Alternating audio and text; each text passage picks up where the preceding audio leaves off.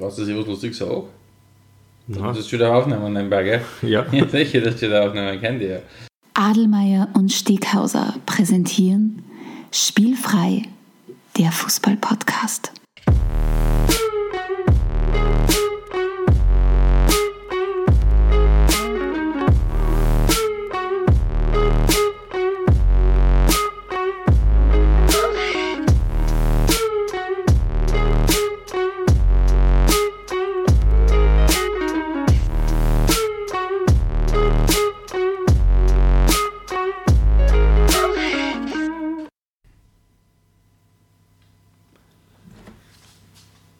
Herzlich willkommen zu einer neuen Folge von Spielfrei, dem Fußball-Podcast direkt aus Graz.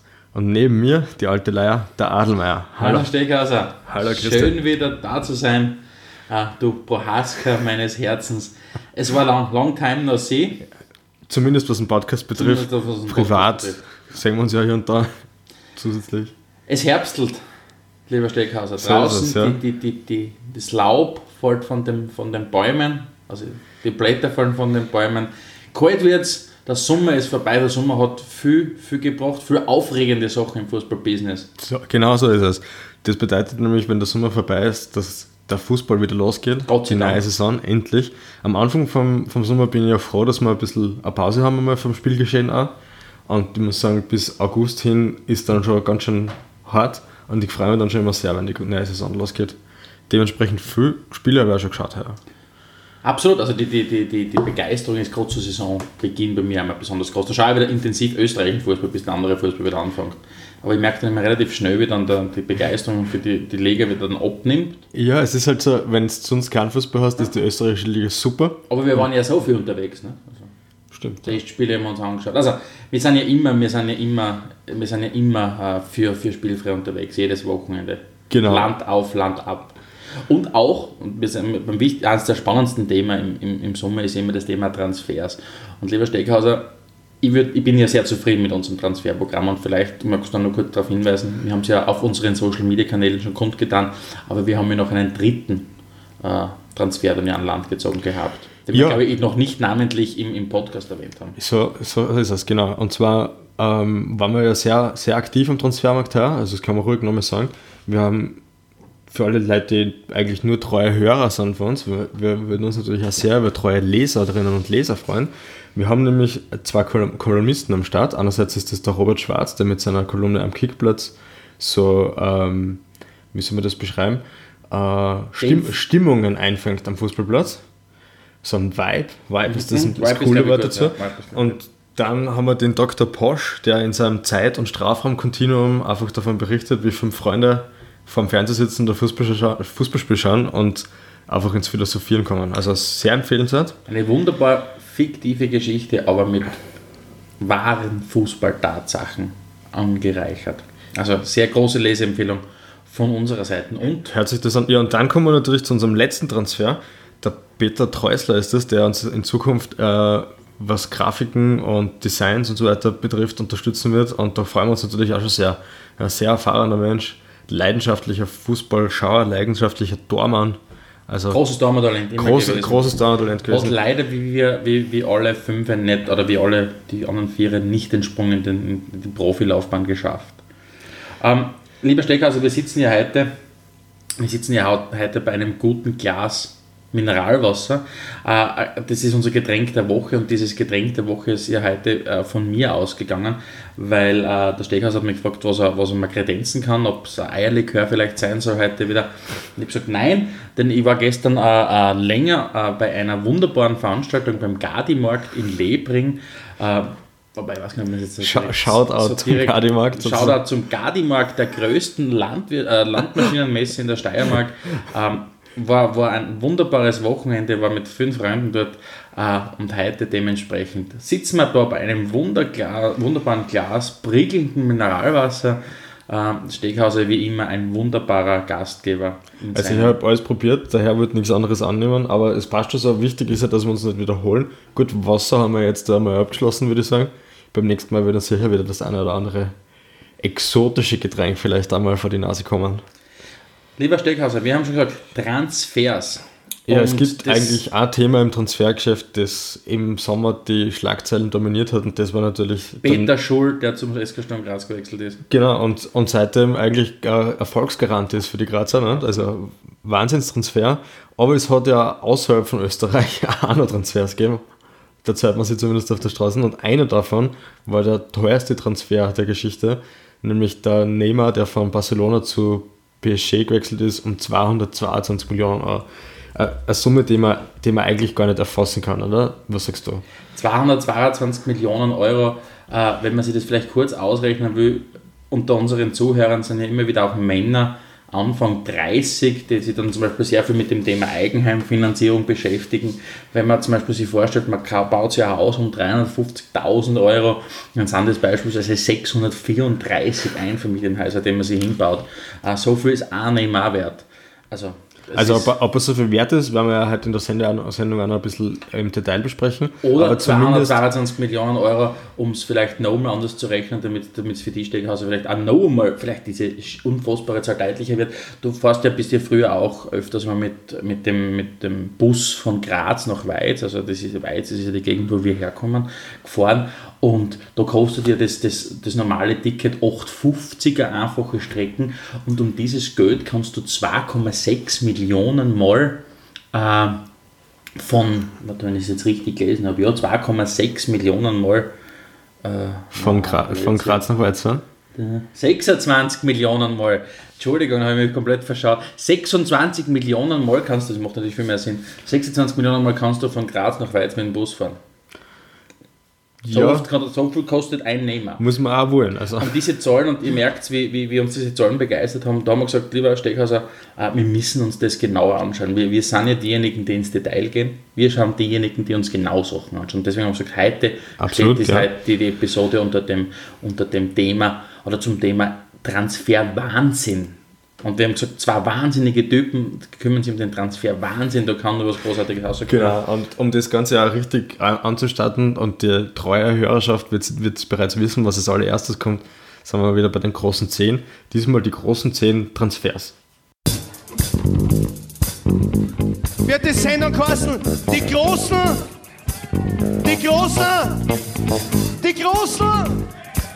Zehn, ja, schau. Ja, ähm, wir haben uns ja gesagt, dass man, was Transfers betrifft, eigentlich ähm, alles erlaubt ist. Das heißt, es geht, es ist, es ist persönliche Favoriten, es geht um Wahnsinnstransfere, um Skandale, Um Skandal, also wie wir halt sagen, so wie wir halt selber sind.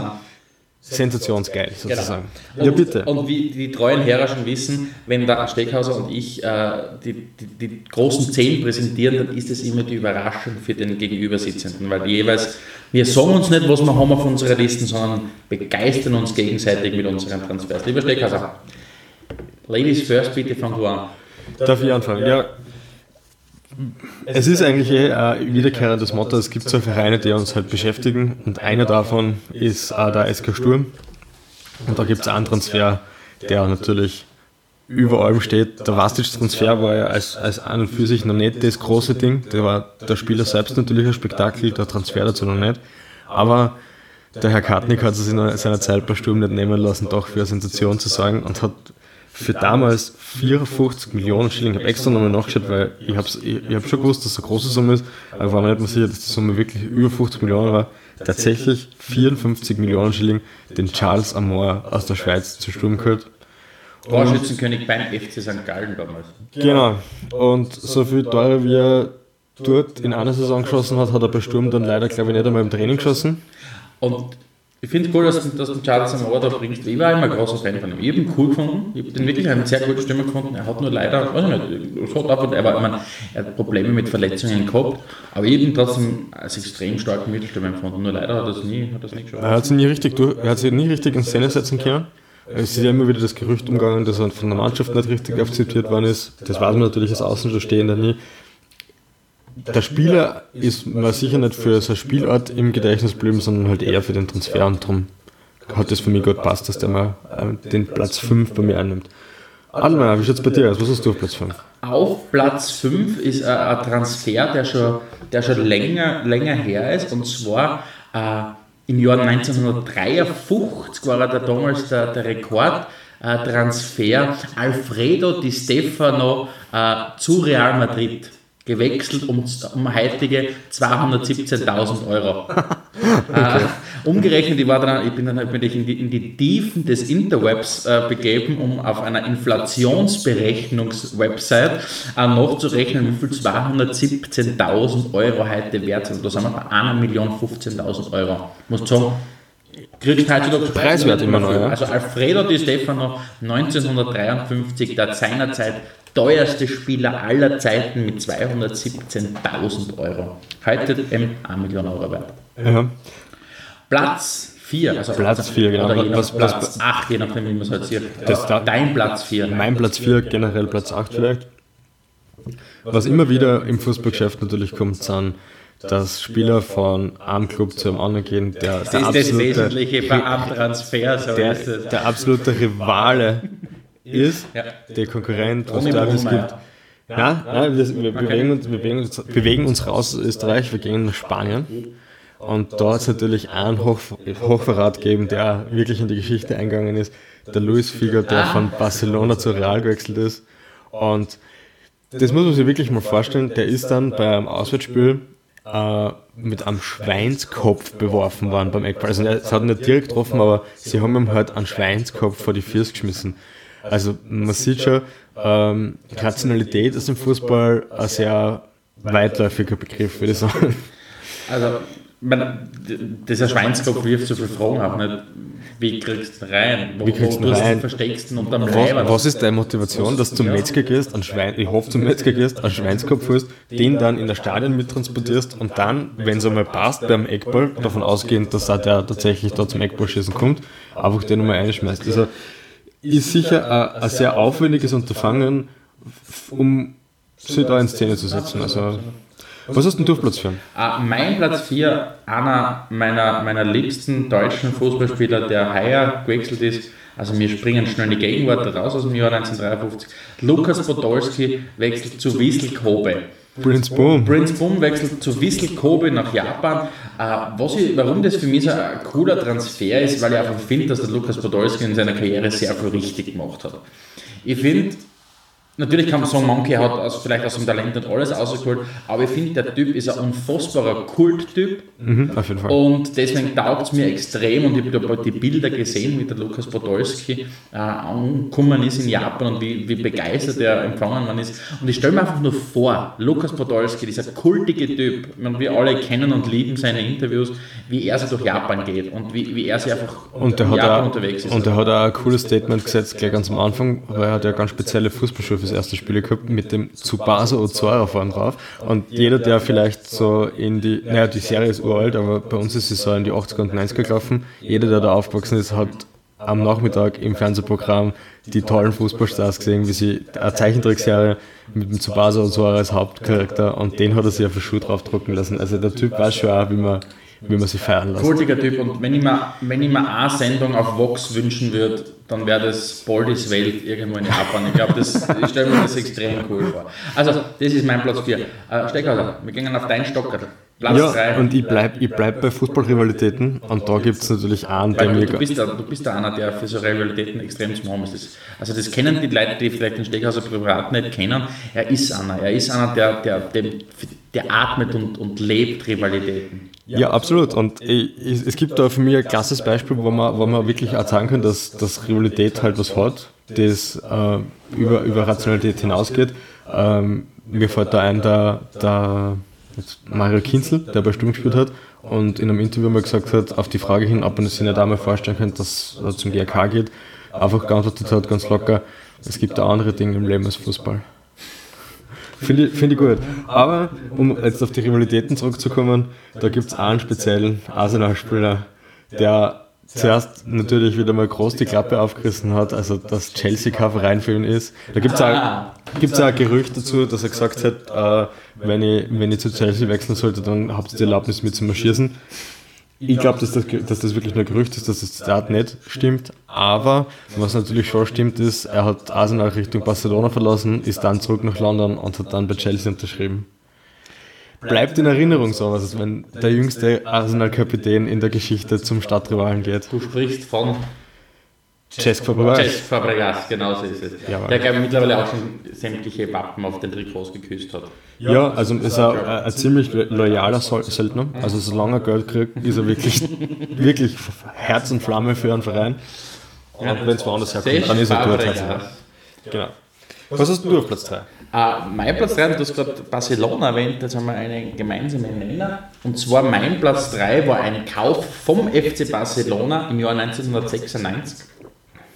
Elf Phänomen. Genauso ist es. Mein und bis heute mein Lieblingsspieler, der jemals Fußball gespielt hat. Ich bin ein riesengroßer äh, Ronaldo-Fan und deswegen sage ich immer, es gibt den echten Ronaldo und dann gibt es diesen Typen aus Portugal, der auch sehr gut Fußball angeblich. aber der auch extrem gut Fußball spielen kann, aber für mich gibt es nur einen Ronaldo. Äh, und deshalb ist es für mich der, der, der, der, Transfer nicht jetzt da zum Beispiel von Barca zu Inter oder weil ich großer Barca-Fan bin, nein, sondern weil das der Transfer damals von PSW Eindhoven äh, zu Barcelona, weil bei Barcelona ist mir zum ersten Mal als Spieler aufgefallen und ich von Anfang an gewusst, da war ich gerade zehn Ja. Jahre alt, ah, wie sehr mir der taugt, einfach die Art und Weise, wie der spielt. ist auch einer meiner Lieblingsspieler. Das spiegelt sich wieder, indem dass ich jetzt äh, die Woche schon das neue FIFA vorbestellt habe. Weil wenn du das vorbestellst, kriegst du nämlich einen Ronaldo dazu und kannst mit dem spielen. Und das habe ich mir nicht entgegen. Nein, nein. Echt? Beide, ja. Und da bin ich natürlich nicht ausgekommen. Da schon her, das habe ich gar nicht gewusst. Ah, übrigens noch eine schnelle Trivia zum, zum, ähm, zum echten Ronaldo, sehr spannend. Äh, es war kurz bevor er zum, zum äh, BSW Eindhoven gewechselt ist, hat er eine, einen Besuch vom, vom äh, Ralf Rangnick gekriegt. Das war im Jahr 1994, ist er nach Brasilien geflogen, um den damals 17-jährigen äh, Ronaldo zu treffen. Äh, aber die Ablöse von damals 5 Millionen Dollar war den Stuttgartern äh, zu viel. Und deswegen ist er zu BSW Eindhoven gewechselt. Also der Ronaldo war kurz davor, bei, beim VfB Stuttgart im Schwabenland äh, zu spielen. Also, äh, Okay. spannend. Ja, und die haben halt einen anderen Brasilianer geholt, der auch ziemlich eingeschlagen Der hat. ist es. Äh, Giovanni ist es. ne? genauso ist es. Der Satz für, einen- für einen Ronaldo äh, war, war äh, der Giovanni Elba. Wo man so sagen kann, zumindest hat es einen Ersatz gegeben. Dafür hat es andere großartige Vereine gegeben, wie zum Beispiel der VfB, äh, Werder Bremen. Werder Bremen hat damals im Jahr 2001 zum, zum Probetraining einen gewissen äh, Peter Cech eingeladen gehabt, Mhm. hat aber leider nicht überzeugt äh, im, im, im Probetraining, deswegen ist er dann nicht zu Werder Bremen gewechselt. Danach ist er halt noch ein paar Mal Welttorhüter geworden, aber Genau, er hätte damals als acht- der 18-jährige Peter Cech hätte damals äh, 600.000 Euro gekostet. War aber während Bremen zu der Zeit äh, leider zu viel. Gut, ich meine, ist bitter, aber was sollst du machen? Wir können es jetzt auch nicht ändern. genau. Äh, wo wir? Wir sind bei meinem Platz 2. Bei deinem Platz 2. Steckhauser, was Ja. schafft es bei dir fast auf, auf, auf, äh, fast auf dem ersten Platz? Ähm, er kam, sah und siegte. Mario Hart. Ja, auch nicht schlecht, aber wirklich gesiegt hat in, in meiner Welt ein ganz anderer. Nämlich hat er sie bei seinem neuen Verein Titel Nummer 31 geholt. Es gibt keine, es gibt keine großen 10 ohne Slatan Ibrahimovic, oder? Das ist so? So ist es. Zlatan ist in der Premier League und er hat mit dem ersten Spiel einen Titel geholt, sie haben dann auch noch gleich in derselben Saison die Europa League gewonnen. Bei der Präsentation hat er, hat er jemanden, der davor für, weiß ich nicht, 80 Millionen Euro zum Verein gekommen ist, der Martial, dem hat er die Nummer weggenommen mit den Worten I chose number 9. Ja. Slatan ist Slatan, es gibt nur einen. Ähm, er ist jetzt wieder bei Manchester United und ich glaube, heuer ist das große Ziel. Fällt ihm eigentlich nur einmal eine Geschichte in seiner Karriere. Es ist die Champions League und er wird sicher alles dafür geben, dass das heuer holen. Und das ist mein Platz 2. Slatan Ibrahimovic. Lieber, lieber Steckhauser, du könntest, du könntest mir die Übung, Überleitungen nicht einfacher machen. Wirklich. Und das ist jetzt, das müssen uns unsere treuen Zuhörerinnen und Zuhörer einfach glauben. Nicht abgesprochen.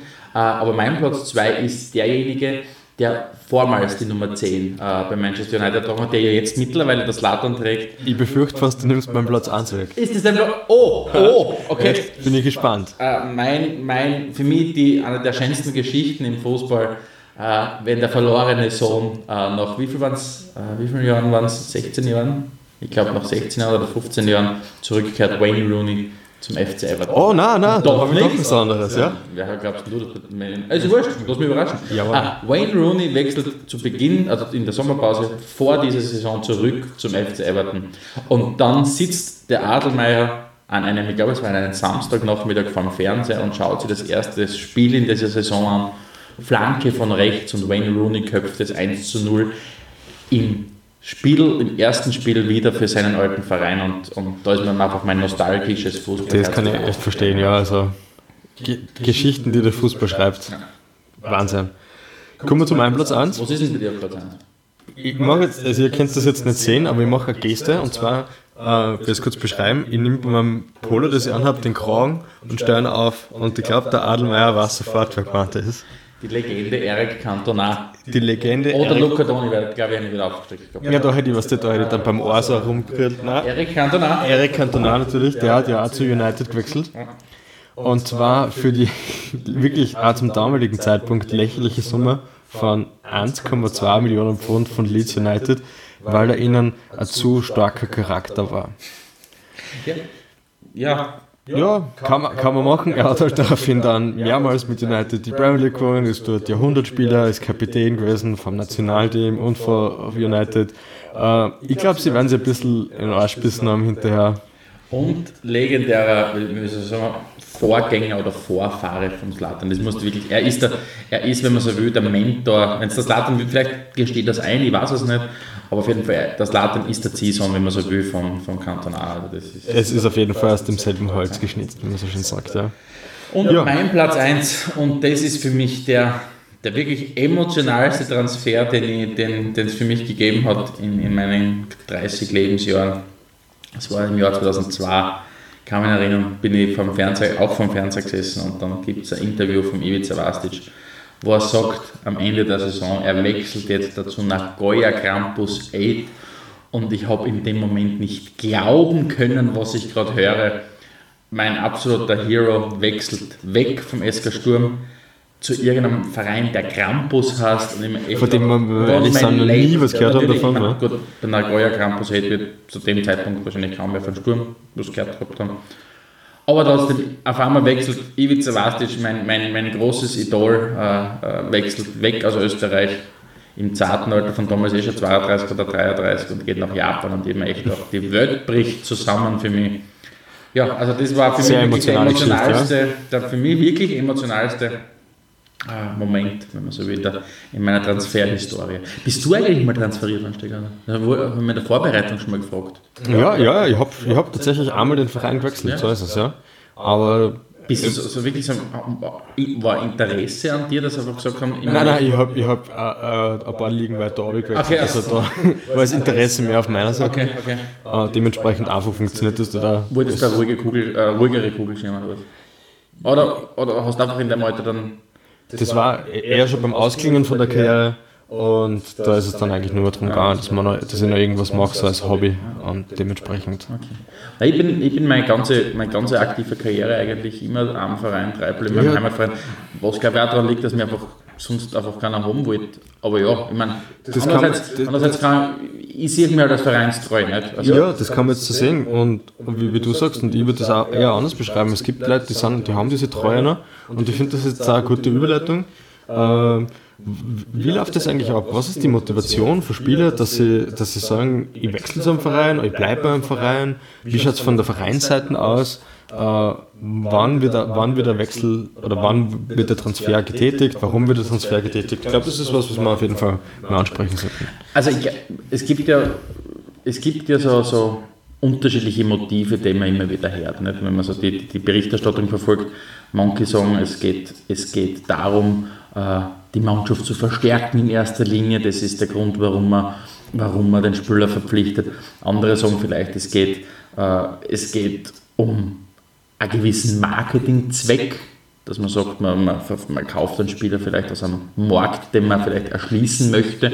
Und da gibt es immer wieder spannende Beispiele, wo, wo zum Beispiel asiatische Spieler dann verpflichtet werden, damit du halt Genau. äh, ähm, gerade im asiatischen Raum dann natürlich viel mehr für einen Markt Red Bull Salzburg ist da so ein Paradebeispiel, die ja eigentlich immer mal wieder so einen Transfer tätigen. Oder mir fällt beispielsweise ein, der, ähm, der Jisung Park, der damals bei, bei Manchester United, äh, genau. unterschrieben hat. Zweifelsohne ein sehr starker Fußballspieler. Mhm. Aber was du wirklich sagst, okay, äh, wo einfach sicher Marketinginteresse eine Rolle spielt. Weiß nicht, was, was siehst du noch für Gründe? Also warum, was glaubst du, warum holen sie Spieler an? an, an oder nach welchen, welchen Gründen suchen sie? Naja, ähm, ich glaube, ähm, wenn du dein Leben ausrichtest auf, auf Fußball, dann müssen die Rahmenbedingungen halt auch gut passen. Und was es sicher immer wieder gibt, ist, dass Leute zu einem Verein wechseln, was sie was erwarten, wo aber dann rundherum das Umfeld überhaupt nicht passt. Sei es jetzt, die, wenn es eine ganz spezielle Kultur nochmal anders ist oder einfach die Stadt, in der sie leben, nicht gefallen. Äh, manche kommen mit dem Rampenlicht nicht so klar. Das war für mich ein Beispiel der, der Anatovic, der immer wieder Probleme gehabt hat mit dem, der seit er aus dem deutschsprachigen Raum weg ist, wirklich ein seriöser gestandener Fußballer ist, der hat in, in England einen ganz anderen Ruf als in Deutschland zum Beispiel. Da, da merkt man einfach, wenn man sich ein bisschen zurückziehen kann, wenn man nicht mit jeder kleinsten Geschichte in der Kronenzeitung steht, kann man sich halt besser auf andere Dinge konzentrieren und die Entwicklung war dementsprechend. Also das ist auf jeden Fall ein, Thema, das mir, das mir einfällt. Es gibt ja dann immer wieder den Vergleich, also sehr viele sehr viele sagen, ja, heutzutage kannst du auf solche treue Gelübnisse nichts mehr, nichts mehr halten. Wenn Spieler sagen, nein, sie, ich verlängere ganz prominent meinen Vertrag und, und, und, und sage, wie, wie gerne ich eigentlich einen Verein habe und drei Monate später sind sie weg. Ähm, wenn du das jetzt zum Beispiel vergleichst mit, mit dir als, als, als Arbeiter der Steakhauser in deiner Firma, kann man das vergleichen? Also, oder, oder würdest du jetzt hergehen und sagen, okay, wenn, wenn jemand eine andere Firma bietet dir, äh, das doppelte Gehalt. Ah, ich liebe den Vergleich, das passt super, ja. Ähm, also zunächst einmal, was ich überhaupt nicht verstehe, wo man wirklich, wirklich absolutes Verständnis fällt, sind diese Treueschwüre, weil aus meiner Sicht braucht es das nicht. Äh, ich kann ja sagen, ich bin jetzt da, ich spiele gern für den Verein und ich spiele für eine gewisse Zeit für den Verein und da muss ich kein Wappen küssen, da muss ich nicht sagen, es gibt nur den Verein für mich auf der Welt und etc ich glaube, das, ist, das, ist, das verlangt dann niemand. Also da machen sie Spiele mitunter das Leben schon selber schwer. Das andere ist das, was ja echt immer hergenommen wird, ähm, wenn dir als Privatperson jemand anderes mehr Geld anbietet, dann würdest du ja auch dorthin gehen, wenn du die gleiche Tätigkeit machst und wenn sie sonst dein Leben eigentlich nur verbessert. Und da muss ich ganz klar sagen, nein, sehe ich überhaupt nicht so, weil ähm, da wird eine Sache im Fußball nicht berücksichtigt, nämlich worauf der Fußball aufbaut und das sind Emotionen. Und wenn uns zwar nicht wichtig wäre, dass wir uns das Fußballspiel anschauen gehen, weil uns Fußball interessiert, weil, uns das, weil wir eine emotionale Bindung dazu haben, dann kann man alles hinterfragen. Dann kann man hinterfragen, warum ich mir genau das Fußballspiel anschaue, warum ich genau an dem Fußballplatz bin. Das geht so weit, dass man sagen könnte, eigentlich bräuchten nicht, gegen, gar nicht gegeneinander spielen. Und von dem her ist ähm, dieses äh, Identifizieren mit einem Verein für mich schon was Wichtiges. Und einfach immer nur dem Geld nachgehen, also für mich ist das absolut unverständlich. Das beste Beispiel ist der, der Modest, der jetzt nach China gegangen ist. Also für die es nicht wissen, er hat ähm, ein krankes Kind, das ist äh, zur Betreuung nach wie vor in Köln. Und obwohl er mehrfacher Millionär ist und unendlich Geld hat und die besten medizinischen Voraussetzungen da hat, wechselt er nach China, damit er noch mehr Millionär ist. Verstehe ich nicht ganz. Also, ich glaube, da sind wir gerade in einem sehr, sehr spannenden Bereich. Die restliche Familie ist nämlich in, ist nämlich in Köln geblieben. Da sind wir gerade in einem sehr, sehr spannenden Bereich, glaube ich, wo du sagst, okay, ob, ob wann verändert die Geld so sehr, dass du trotzdem, obwohl du schon oft nach objektiven Parametern ausgesorgt hast, äh, trotzdem mehr willst. Also was macht das, das, das mit dir? Mhm. Und da ist sehr, sehr spannend zu sehen, wie unterschiedlich da Fußballer sind in, in Bezug auf ja. diese, auf diese ja. Zum Beispiel Robert Lewandowski, da möchte ich ganz kurz ein, ein Zitat bringen von Robert Lewandowski, er sagt nämlich, man sollte aufhören, den Profifußball mit solchen Emotionen zu überlagern. Loyalität ist zwar ein schönes Wort, eine wunderbar romantische Vorstellung und im Privatleben auch ein wichtiger Wert, im Spitzensport zählen aber andere Parameter, Erfolg und Geld. Also genau. er spricht es wenigstens direkt an. Es gibt ja dann zumindest, also es gibt ja dann auf der anderen Seite die Spieler, die das nicht so würden. Mhm. Aber genau nach dieser Maxime leben. Ja, aber nur das Problem bei dem Zitat ist, was er sagt, ist ja falsch, weil, oder falsch, es ist nur sehr kurz gedacht, sagen wir mal so, weil äh, was zählt im Sport, sagt er, ist äh, äh, Erfolg und Geld, oder? Und beides rührt daher, dass sich Leute dafür interessieren, was er macht. Weil, wenn nämlich die Leute nicht ins Stadion gehen und wenn sie sich keine Dressen kaufen und wenn sie die Mannschaften nicht supporten, in was für einer Form auch immer, sei es jetzt im größeren Ausmaß Sponsoring von großen Firmen, sei es eben nur die, die breite Masse über Trikotkäufe etc., ähm, dann wird, wird da die Gelddruckmaschine FIFA jetzt da, um das zu konkretisieren, wird kein Geld machen. Also diese, genau diese Emotionalität, die er raushalten will, ist die Basis von dem Ganzen. Mhm. Ähm, Was ich sehr spannend finde, ist ja, weil man, weil man über die, jetzt möchte ich auf ein anderes Thema noch umleiten, auf mhm. das Thema Beratertum. Äh, und zwar, wenn man uns diese Motivation anschaut, warum man Spieler kauft. Da gibt es ja, wie gesagt, diese Herrenmotive, man will die Mannschaft verstärken und so weiter und so fort oder keine Ahnung, von mir aus Marketingzwecke verfolgen. Und dann bin ich in meiner Recherche so draufgekommen, dass es da ganz andere pragmatische Gründe gibt. Zum Beispiel, dass du äh, so ein Verhältnis zu einem gewissen Berater hast, dass du zwangsläufig dessen Spieler auch kaufst.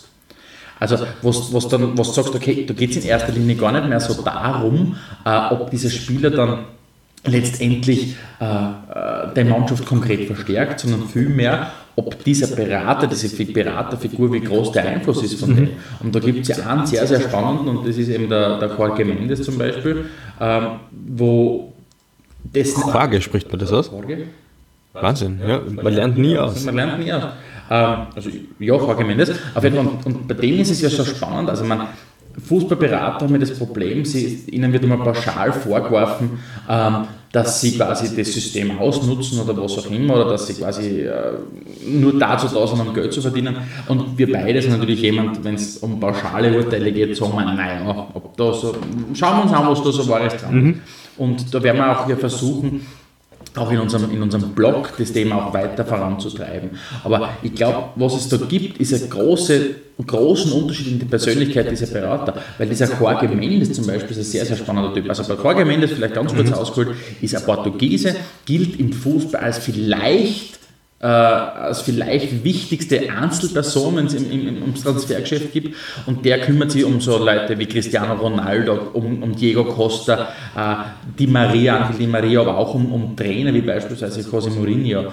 Und er ist äh, der Gründer und, und Eigentümer einer Agentur, die heißt Gest, äh, Gestifute. Das ist eine portugiesische Agentur. Und das Spannende bei diesem Jorge Mendes ist, der betreibt ein Netzwerk jetzt nicht nur an Spielern, sondern genauso ein dichtes Netzwerk zu Vereinen und zu Investoren. Mhm. Jorge Mendes ist zum Beispiel sehr spannend, der geht her und berät asiatische und arabische Fonds und Unternehmen dabei, ähm, einen Verein zu übernehmen. Ah, okay. Also das heißt, der, ist, der, der bereitet Vereinsübernahme mitunter vor und hat aber gleichzeitig Einfluss auf die Vereine dann, die er übernimmt, weil beispielsweise gibt es den Verein Wolverhampton Wanderers, mhm. das glaube ich, hast du, ja, hast du ja auch gelesen, ja. wo er ganz, ganz wesentlich auch involviert ist als beratender Mensch und gleichzeitig ist er Spielerberater, bei dem Spieler unter Vertrag sind. Das heißt, der deckt dieses gesamte Netzwerk ab, oder dieses ganze mhm. System ab. Der hat Spieler, er hat Einfluss auf Vereine, beispielsweise Benfica Lissabon, großer Einfluss auf Benfica Lissabon und gleichzeitig auch Einfluss auf Investoren. Das heißt, was der tut, ist, der schafft seine eigenen Deals. Das ist sensationell, wenn man so, wenn man und so verdient doppelt und dreifach. Und verdient doppelt und dreifach dran. Mhm. Das heißt, der überredet Investoren, einen Verein zu übernehmen, hat dann Einfluss auf den Verein und sagt, kauft mir diese Spieler und welche Spieler verkauft ihr? Natürlich Spieler, die bei ihm unter Vertrag sind. Ja, klar. Man, man merkt es ja, dass sie ähm, die größeren Berater schauen, dass sie über die breite Masse natürlich dann auch, auch ihre Umsätze generieren. Also wenn man jetzt eine andere, eine andere große Persönlichkeit aus dem Beratertum hernimmt, den Raiola, der ja auch schaut, wenn er einen großen Spieler irgendwo unterbringt, dass er auch noch einen, den einen oder anderen kleineren Spieler unterbringt. Ein gutes Beispiel war immer, egal wo der Slatan gespielt hat, hat dann eigentlich auch immer mal der Maxwell gespielt. Maxwell war dabei, ne? Ähm, das war früher so, oder jetzt bei Manchester hat es ja geheißen, damit der Pogba zu United geht, muss, müssen sie immer Gitarren annehmen. Also die wissen dann schon, wie sie tun. Auf der anderen Seite leiden sie ja ein bisschen drunter, dass sie so einen schlechten Ruf haben. Ähm, in Deutschland habe ich das recherchiert, ist es ja so, dass man mit, ich glaube, 500 Euro Einmalszahlung muss man investieren und man kann sich Spielerberater nennen. Und genau dieses, die Tatsache, dass es so unreguliert ist, macht es halt auch schwierig, dort äh, wirklich äh, eine seriöse Branche aufzuziehen.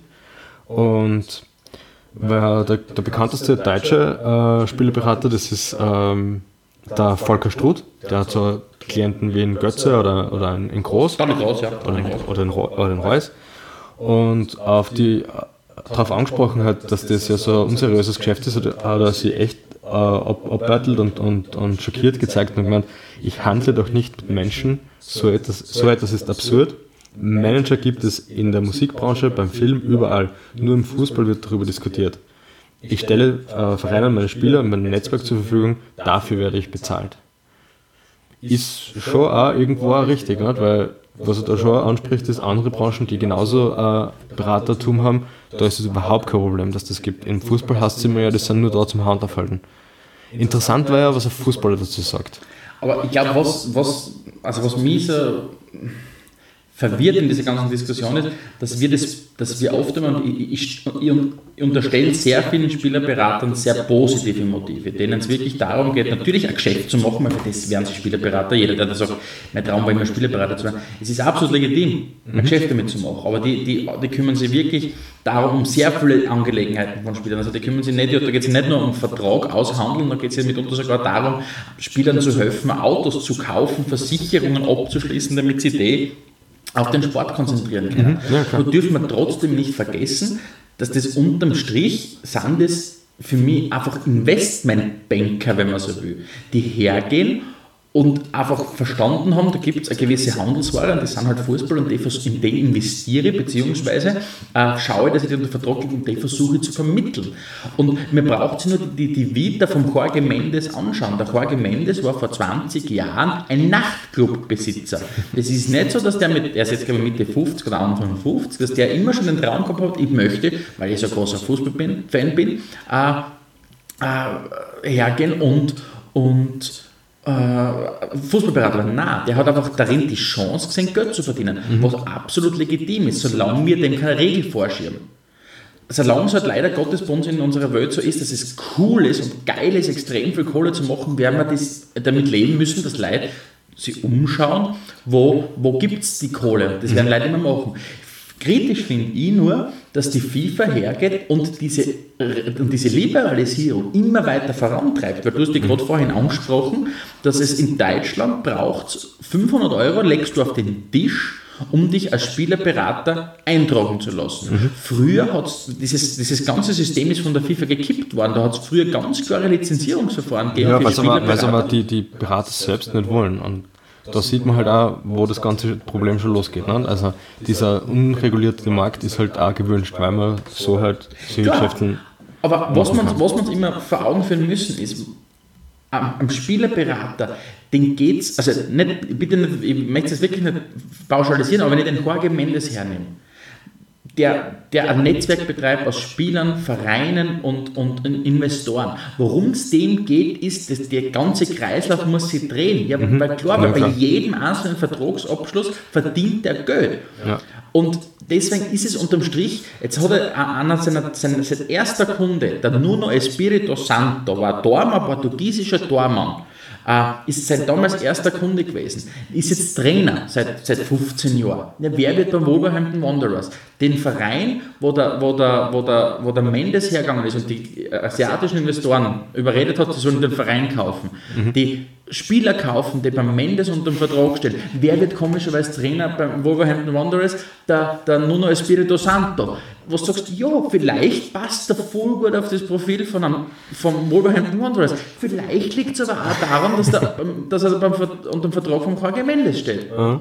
Und mit jedem Vertragsabschluss, und das ist das, deswegen habe ich meinen Vergleich mit dem Investmentbanker, wie verdienen die ihr Kohle? Nicht durch die großen Deals, sondern einfach indem dieses ganze System ja. immer läuft, läuft, läuft und du verdienst bei allem. Und der Spielerberater, und der Spielerberater verdient ja auch äh, bei sehr vielen Dingen. Er verdient beim, beim Transfer, wenn da Kohle fließt, oft eine Provision. Er verdient bei der Vertragsverlängerung, da mhm. spricht man üblicherweise von, von 10% vom Bruttojahresgehalt. Er verdient mitunter, geht es so weit, dass diese mächtigen Spielerberater sich sogar hergehen und die Klausel reinschreiben lassen, wenn es nicht zu einem Abschluss kommt, dass sie trotzdem was verdienen. Genau, ja, das habe ich auch gelesen. Das ist wirklich erschreckend eigentlich. Ja. Und das ich meine, erschreckend, das ist natürlich legitim. Und das Schwierige für mich ist natürlich, dass es, da, es gibt ein riesengroßes Heer an, an Spielerberatern, die, bin ich mir sicher, hehre Motive verfolgen, die, die legitim einer Arbeit einfach nachgehen und, und, und, und, den Job gut machen. Mhm. Aber natürlich gibt es immer diese Branchenfiguren, die natürlich den komplett das Image zerstören von, von solchen Spieleberatern. Und weil du vorhin die, die, die, die Situation in Deutschland angesprochen hast, da geht man eben her und versucht dem entgegenzuwirken. Indem man versucht, diese Liberalisierung vielleicht also wieder rückgängig zu machen, indem man an, zum Beispiel äh, nicht, nur, nicht nur Regeln erlässt, sondern auch ein Code of Conduct, äh, Conduct zum Beispiel äh, verabschiedet, was einfach darum geht, um Verhaltensregeln, dass man beispielsweise nicht Spielerwechsel erzwingt. Aktuellstes Beispiel, Usman Dembele wechselt von, von, von, äh, von Dortmund. Dortmund. zu Barcelona, nachdem er halt einfach nicht mehr trainiert hat, wo du weißt, dass sein Spielerberater, der Musa Sissoko, der bei vielen Vereinen, glaube ich, mittlerweile Hausverbot hat, äh, einfach zu genau diesen Mitteln greift. Mhm. Weil unterm Strich sitzt du, natürlich weiß der Verein, er kann den aussitzen. Und im Zweifel so trainiert der Spieler ein Jahr lang, äh, ein Jahr lang privat oder halt äh, lang. Ja. Das, unterm Strich sitzt am kürzeren Ost. Ja, klar, klar. Was du jetzt schon ein paar Mal angesprochen hast, was vielleicht auch eine sehr interessante Seite vom Transfergeschäft ist, ist das Geld. Also es, die Summen, die ausgegeben werden, sind, werden immer höher. Jahr für Jahr ein neuer Transferrekord aktuell. Ähm, ist äh, ein Trend, der eigentlich jetzt erst in den letzten Jahren so wirklich losgegangen ist. Und was mir interessiert hat, ist, wie weit sind so ähm, Transfers für einen Verein wirklich noch wirtschaftlich? Geht es da um was anderes als wie Prestige auch noch? Kann man das nur irgendwie in einer, in einer Bilanz darstellen oder nicht? Äh, Ganz kurz, bevor du die, Rechnung vielleicht präsentierst, ich finde den Punkt nämlich sehr, sehr spannend, weil das, das, die Frage immer wieder, ist ein Mensch so viel wert, ist natürlich wie soll ich sagen, eine schwierige Frage. Weil das, da geht es nicht einfach nur darum, natürlich ist ein Mensch nicht so viel Geld wert, aber, so, aber es geht darum, so wie du gesagt hast, es geht um Investitionen. Da geht es ja, darum, klar, ein Verein, das mitunter so groß ist wie, wie mittelständische Unternehmen oder wie große Unternehmen investieren. Andere investieren halt in Produktentwicklung, die investieren halt in Spieler. Deswegen ist der Vergleich nicht gut. Ja. und interessant ist auch, was äh, Vereinsverantwortliche ab und zu für einen Zugang haben. Ähm, der ehemalige, ich glaube mittlerweile ehemalige Präsident von Real Madrid, der Per, äh, Perez? Florentino Perez. Florentino Perez hat den Ronaldo-Transfer seinerzeit so erklärt, naja, der hat 94 Millionen gekostet, aber wir verkaufen von dem 1,2 Millionen Trikots und ein Trikot kostet 90 Euro und damit ist das, sagen wir, pari. Ähm, ich habe dem, dem bin ich zum Beispiel nachgegangen. Ein Verein verdient von den 90 Euro, was ein Trikot kostet, tatsächlich 20 Euro, also überhaupt nur, kann man sagen, ein Fünftel. Und das auch nur dann, wenn man es im offiziellen Store kauft, wo eigentlich nicht die breite Masse der Trikots ausgeht. Wenn man jetzt irgendwo im Internet oder bei irgendeinem Sportgeschäft ein Trikot äh, vom Verein kauft, dann kommen zum Verein nur ungefähr 5 Euro. Also von seiner ursprünglichen Mutmaßung ein Zwanzigstel circa. Und dementsprechend gehen solche Rechnungen ich nenne es jetzt Milchmädchenrechnungen, nicht immer auf. Interessant aber, dass ein Präsident vom Verein glaubt, dass das so ist. Und ich bin dem halt noch ein bisschen ins Detail gefolgt und bin auf eine sehr interessante Person gestoßen, nämlich der Tobias Haupt, der äh, in ja, der im Ismaninger Institut für Fußballmanagement äh, Wirtschaftsprofessor ist, im Schwerpunkt Kapitalisierung von Spitzensportlern. Das ist sein Steckenpferd. Und da hat er jetzt äh, am Hand vom Pogba-Beispiel äh, mal so eine kleine Rechnung aufgestellt und gemeint, okay, man muss eine Transfersumme kann man nicht immer so als eine große Summe betrachten, sondern man muss das einmal als allererstes durch die Vertragslaufzeit durchdividieren. Das heißt, wenn der einen 5-Jahres-Vertrag unterschreibt und 105 Millionen Euro kostet, dann kostet der Spieler dem Verein pro Jahr 21 Millionen Euro. Zusätzlich dazu kommt dann natürlich noch das Gehalt. Im Fall von, von Pogba wird da gemutmaßt, dass er irgendwo so um die 18 Millionen kriegt. Das heißt, jedes Jahr kostet der Pogba dem Verein Manchester United 39 Millionen Euro. Das ist schon äh, äh, durchaus eine große Summe. Ähm, da gibt es aber natürlich äh, einen Gegenwert. Ne? Das eine, was natürlich schon der Fall ist, ist, auch wenn Trikots bei weitem nicht so viel bringen, wie das vielleicht der Präsident von Real Madrid glaubt, bringen sie doch einiges. Äh, der Pogba verkauft auch so eine Million äh, äh, Trikots im Jahr und circa kann man da davon ausgehen, dass er da schon 10 Millionen generiert. Dann gibt es ein großes Thema, wo ja auch dieser, dieser ähm, äh, Football League Skandal so interessant war, sind die Bildrechte. Äh, ein Spieler hat prinzipiell per se für sich Bildrechte. Die kann er entweder dem Verein verkaufen, die kann er für sich selbst behalten, gerade in, in den aktuellen Zeiten, wo Selbstvermarktung ja so einfach ist wie nie, pochen Spieler eigentlich auch darauf, dass sie die, dass sie die, äh, die Bildrechte bei sich selbst halten.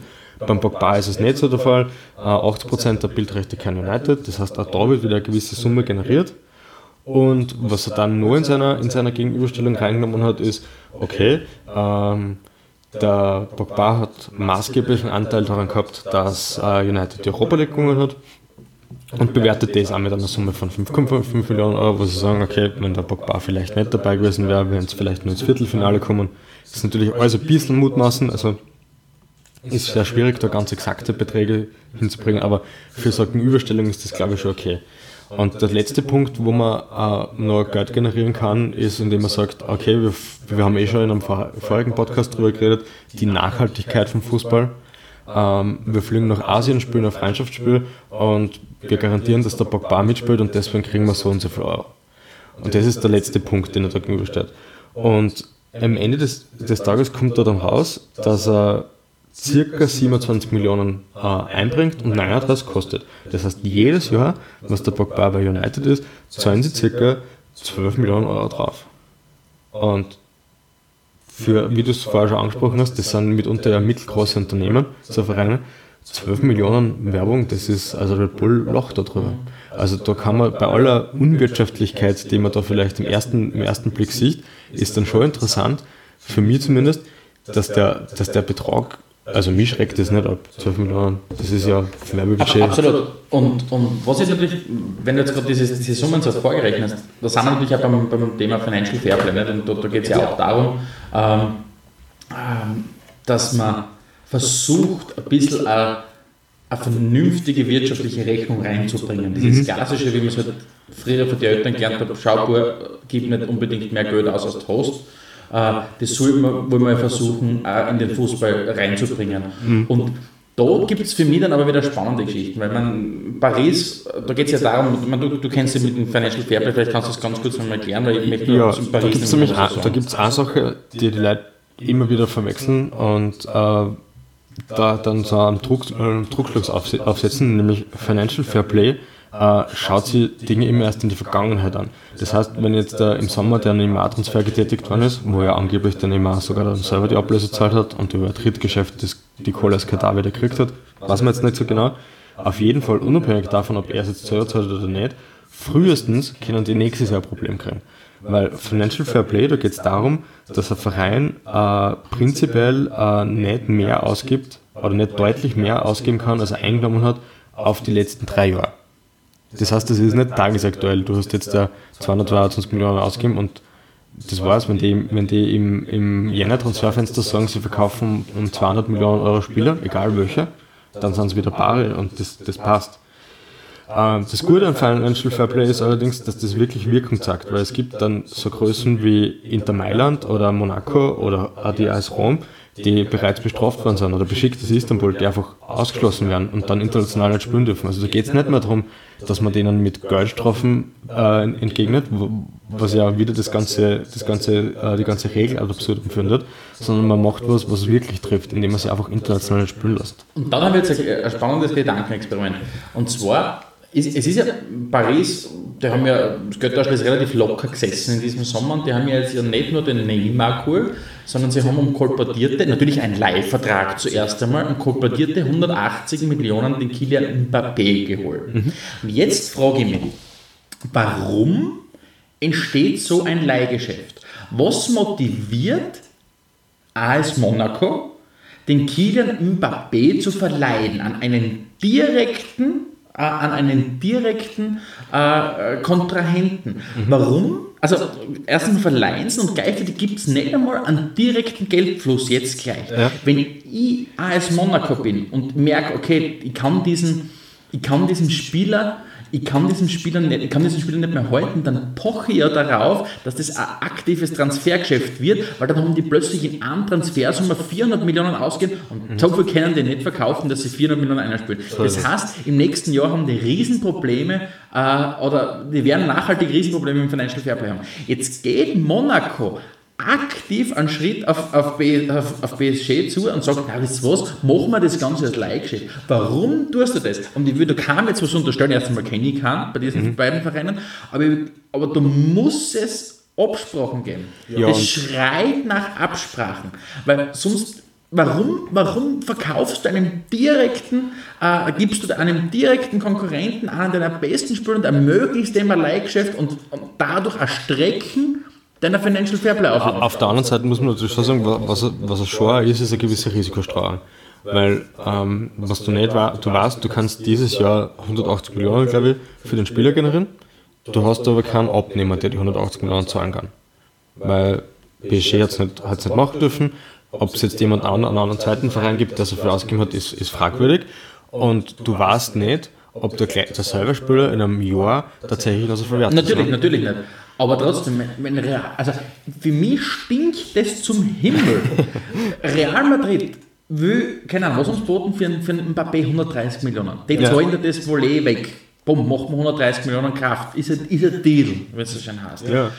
Was motiviert mich, meinen direkten Liga-Konkurrenten, meinen Sp- besten, also ich werde das nie verstehen, meinen, mit meinem besten Spieler zu verleihen? Das schreit für mich, das stinkt für mich zum Himmel. Und da sind wir wieder bei dem Bereich, da sind wir wieder bei dem Bereich, wo ich sage, okay, da werden wir wieder dubios im Fußball. Ja, sicher. Wo einfach sagt, wo dann wieder, wo dann wieder die, die, die, die ehrlichen Spielerberater, Spielervermittler einfach büßen müssen, weil natürlich sie einen Stempel aufdruckt kriegen, den sie klar, ja. wahrscheinlich viele von ihnen überhaupt nicht verdienen. Ja. Und worum es mir halt geht, ist, so, für mich ist jetzt, der Fußball ist für mich, und ich sage, ich stecke also, wir sind ja da immer einer Meinung, der Fußball ist ja ein Spiegelbild für so vieles in unserer Gesellschaft. Nicht? Wir versuchen das, wir haben das schon versucht beim Thema Homosexualität im Fußball zu besprechen, wir haben das bespro äh, besprochen, wenn es um soziale Verantwortung geht. Und auch in dem Bereich ist natürlich der Fußball ein wunderbares Spiegelbild unserer Gesellschaft. Und solange wir liberalisieren auf Teufel komm raus, auch im Fußball, jetzt mit, wenn die FIFA hergeht und, und das ganze Spielerbusiness, äh, Beraterbusiness liberalisiert, es wird immer Leute geben, die viel ausholen Ja, aus dem Ganzen. Und, und gerade, also ich verstehe, wenn der, wenn der wenn der Lewandowski sagt, wir müssen versuchen, die Emotion vielleicht rauszubringen. Ja, aber eine unternehmerische Welt lebt nicht so sehr mit Emotionen, wie, der, wie es der Sport So ist vielleicht so Das ist was ja. du selbst sagst. Genau. Und da ist die Frage, gibt es diesen Punkt in der Zukunft, wo du sagst, dieses Ja. Geschichte geht nicht mehr so weiter, wo dann die Fans auf die Barrikaden gehen? Oder sagen wir so, wie es sonst auch überall ist, dass du im Prinzip nichts machen kannst und Passagier bist auf dieser wunderbaren Reise. Passagier weil wenn, weil wenn du die Leute fragst zum Beispiel, ob sie nach 2008, 2009 voll cool finden, was Goldman Sachs macht oder keine Ahnung oder äh, Mason, wie auch immer die, die crazy Guys da heißen. Aber nachhaltig hat sich nichts verändert und du siehst das ja jetzt auch. Du, du siehst ja, der Jorge Mendes steht vor, muss gerade bei sehr vielen Gerichten aussagen, äh, weil seine Spieler, jetzt einige Spieler Falcao zum Beispiel, ihn ja anschwärzen. Weil sie sagen, äh, das Problem ist, beim Falcao kommt man drauf, auch er hat natürlich einige Millionen, gleich wie der C. Ronaldo, äh, steuerschonend, wie es so schön heißt, äh, über irgendwelche Briefkastenfirmen. Briefkastenfirmen auf irgendwelchen Inseln verschifft, die angeblich der Mendes alle aufgesetzt hat. Du kriegst diese Leute nicht zu fassen. Weil es, es, wie viele wie viel, wie, wie viel Investmentbanker sind damals nach der Weltwirtschaftskrise in Häfen gegangen? Nicht viele. Wie viele Spielerberater sitzen letztendlich im Häfen? Nicht viele. Ist der, der, der Lionel Messi ist rechtskräftig verurteilt worden für seine Steuerhinterziehung? Ja, dann zahlt das halt weg. Aber solange, solange wir da keine Regel vorsetzen, wir- das wird weiterspülen, diese, diese Ja, Geschichte. es ist, es ist natürlich ein, ein, ein, Trugschluss, nicht, dass man Leute, die sich über Umwege extra Geld auszuschaufeln, äh, mit Geldstrafen irgendwie treffen kann. Und eine Sache, die, die für mich ja wirklich irrational ist, ist, wir werden da ja mitunter für dumm verkauft und freuen uns drüber. Da Bezug nehmend auf, das, auf den Neymar-Transfer, wo ja angeblich eben, ich habe es vorher schon mal kurz, kurz angesprochen, angeblich ja äh, die Transfersumme der Neymar selber gezahlt hat, damit das Financial Fair Play ausgehobelt wird. Und ähm, dann, äh, was, er- was ist er, offizieller Botschafter von der WM in Katar und dafür hat er zufällig dann 222 Millionen Euro 500.000 Euro. Er wird schon was dazu verdienen. ja, er wird schon was dazu verdienen. Und äh, der Sportdirektor von Gladbach, äh, der Max Eberl, hat dann eh drauf gesagt, man sollte aufhören, uns und auch die Fans für dumm zu verkaufen. Bei solchen Summen wie jetzt in Paris liegt eine Einflussnahme von Dritten vor und dies ist verboten.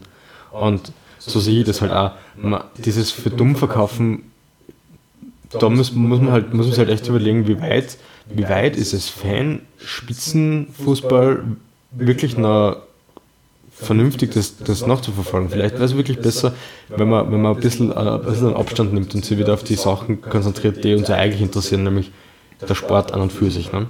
Aber ich glaube, wir haben halt einfach, wir haben halt einfach spannende Zeiten, in denen so einfach so Leute, die voll viel Kohle machen, einfach heroisiert werden und, und die großen Helden sind. Ja. Und solange sich da nichts verändert, wer haben, dann, dann geht halt einer unter und der nächste kommt daher. Ja. Und, und äh, wie gesagt, so, es ist ein mehr als legitimes Geschäft, Fußballberater zu sein, weil äh, ein Fußballberater, also wie es zum Beispiel in Deutschland ist, in Deutschland verfolgen, also das Kritische, was ich vorher gesagt habe, Mendes ist, dass der ein Netzwerk verfolgt an Spieler, Vereinen, Investoren, weil der baut seine eigenen Deals. Deutsche Fußballberater, da geht es vor allem darum, die vertreten natürlich die eigenen Interessen und vor allem die Interessen der Spieler. Das heißt, die vertreten, wenn man so will, die Fürsprache natürlich und holen für ihre Klienten das Maximale aus. Das ist das, was jetzt was Sicherungsunternehmen oder was auch immer auch macht. Ja. Aber kritisch wird es dann, wenn du ein System aufbaust und dieses System selbst steuerst, indem du Verein, Netz, also das komplette Verein, Spieler, Investoren-Netzwerk hast und du einfach nur mehr scheffelst in dem Ganzen. Und da wird es nicht förderlich sein, wenn die FIFA hergeht und Sachen liberalisiert. Ja. Und keine Rechenschaft mehr. Fair Play, Financial Fair Play ist erst, erster wichtiger Schritt. Aber trotzdem sind wir, weg, also sind wir äh, Zeugen von einem kompletten Finanzwahnsinn, den wir vor, vor acht Jahren im Investmentbereich gehabt haben, im Immobilienbereich gehabt haben und jetzt im Fußball. Ein- ein so ein Punkt, der da ja nicht zu kurz kommen sollte, ich glaube, das ist ein wichtiges Thema, ist ja der Transfer von Nachwuchsspielern. Ähm, in Spanien zum Beispiel äh, dürfen äh, Minderjährige keine Profiverträge unterschreiben. Ähm, der Grundgedanke war richtig, nämlich dass man Leute, die eben noch nicht äh, volljährig sind, ein bisschen vor dem ganzen bösen, unter Anführungszeichen bösen System schützt. Äh, was nicht berücksichtigt worden ist, ist halt, dass wirklich fast alle Nachwuchsspieler halt einfach ins Ausland verkauft werden, alle, die ein bisschen besser sind.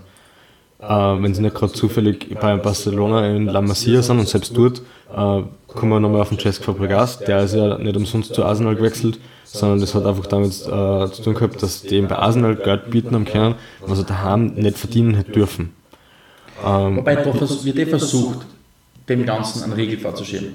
Weil da wird eh versucht, über Regeln zu sagen, es ist mittlerweile nicht mehr erlaubt, dass, äh, auf international, dass internationale Transfers von Jugendspielern so einfach durchgeführt werden. Ja. Also es gibt nur ganz wenige Ausnahmen. Zum Beispiel eine Ausnahme ist, dass der Wohnsitzwechsel äh, des Spielers dadurch begründet ist, dass seine Familie den Wohnsitz wechselt. okay. Ja, aber da sind wir wieder bei dem Punkt, das kannst du wieder wunderbar skizzieren, das Ganze. Ja, dann kriegt halt zufällig der Vater einen Job halt beim Verein oder bei einem Ja. eigenen Unternehmen, das halt eine direkte Verbindung zum, zum Verein hat. Ja, klar. Ja. Ähm, das heißt, da sind wir bei einem Punkt, da sind wir bei einem Punkt, wo du sagst, ähm, du kann, versuchst mit Regeln nachzukommen, aber du kannst diese Regeln mitunter super gut eben aushebeln. Hat, hat nicht der Real jetzt so einen Wahnsinnstransfer tätigt? Wie war das? Also die haben, also Real, das muss sich auch wieder auf der, auf der Zunge zergehen lassen, Real hat äh, 45 Millionen Euro für den Vinicius Junior äh, ge- gekauft, äh, gezahlt. Ähm, äh, brasilianischer Stürmer gilt als der neue Neymar, spielt bei Flamengo Rio de Janeiro. Ähm, hat bis jetzt acht Profiminuten äh, äh, für, für Flamengo gehabt und kostet Immerhin acht Profiminuten mehr als wir zwar, ne? auch Profi, definitiv auch Profiminuten mehr als wir zwar äh, und kostet 45 Millionen Euro Ablöse. Mit dem spannenden Sterndal, weil wir haben aktuell sehr viele Transfers, wo Sterndal dran sind, äh, die Sterndal beim Vinicius-Transfer schauen so aus, dass Spieler, also der, der, der Vertrag wird erst rechtskräftig Sommer 2018 ähm, und wechseln wird er im Sommer 2019. Also da sind wir in sehr spannenden Hochrisiko-Investments drin. Ah, ja. Einen, einen, einen aktuell 16-Jährigen um 45 Millionen Euro zu kaufen, der 8, Minuten Profi, äh, 8 Profiminuten hat, der Vertrag wird in einem Jahr gültig und in zwei Jahren wechselt er dann. Ah, da sind wir in sehr spannenden äh, äh, Dimensionen unterwegs. Ja. Aber wie gesagt, äh, das Problem ist, wir, wir, das System wird immer so ausarten, soweit wir zulassen. Und du wirst das wahrscheinlich mit den Regeln allein nicht schaffen können, das Ganze einzudämmen, diesen, diesen Irrsinn und diesen Wahnsinn. Und es wird darauf hinauslaufen, es gibt nur, also es gibt die Vereine, die dem Ganzen Riegel vorschieben können, es gibt die Fans, die dem Ganzen Riegel, äh, einen Riegel vorschieben können, nur ist es un unwahrscheinlich, dass, weil die Fans müssten wirklich hergehen und dieses Produkt, das sie so lieben. Die, die Zuneigung entziehen. Und das schaut nicht so aus. Es wirkt nicht, es wirkt nicht so. Ja, es gibt natürlich Ausnahmen, positive, muss man auch dazu sagen. Die Bayern zum Beispiel, die es immer wieder versuchen, äh, mit wirtschaftlich nachvollziehbaren Vereinen vor allem mitzuspielen. Die Frage wird halt echt sein, wie lange geht das noch? Und da sieht man ja, wie viel, wie viel Tagespolitik da durchkommt. Es, es sind genau diese Länder, die versuchen im Fußball Regeln umzusetzen, die auch versuchen, so in der, in, in der Wirtschaft Regeln umzusetzen oder also Sachen Ja. zu einzudämmen. Dann gibt es ja die liberalisierenden Freien. Genau. Aber wir haben jetzt eh schon äh, einen ausführlichen Blick auf, auf das Transfersystem geworfen. Wir hoffen, wir haben euch das Thema ein bisschen näher bringen können. Der Adelmeier hat es vorher schon kurz gesagt, wir werden auf jeden Fall zusätzlich zu dem Podcast auch auf unserem Blog noch das eine oder andere bringen. Vielleicht kommt ja wieder ein Interview. Also wir haben, für alle, die es noch nicht gesehen haben, wir haben jetzt unser erstes Interview veröffentlicht. Das war mit der Viktoria Schnaderbeck, Kapitänin vom Nationalteam, spielt bei den Bayern. War sehr interessant, was sie zum Berichten gehabt hat. Äh, auch für uns wieder ein neues Gewässer, in dem wir gegangen sind. Ähm, ja, wir werden schauen, was, die, was wir in Zukunft noch bringen können. Wir hoffen, dass wir das Thema Transfers einmal sehr gut näher bringen haben können. Würde uns natürlich wieder freuen, wenn es uns weiterempfehlt, wenn es uns liked. Eh das ganze Übliche kennt ihr aus jedem, jedem anderen Podcast auch. Äh, ja, bedanken uns bei euch. Wünschen euch einen schönen Sonntagabend. Genau, und schaut auf spielfrei.at, hört euch den Podcast an, lest euch die Kolumnen durch, es zahlt sich wirklich aus. Bis bald. Ciao. Ciao. Adelmeier und Steghauser präsentierten Spielfrei, der Fußball-Podcast.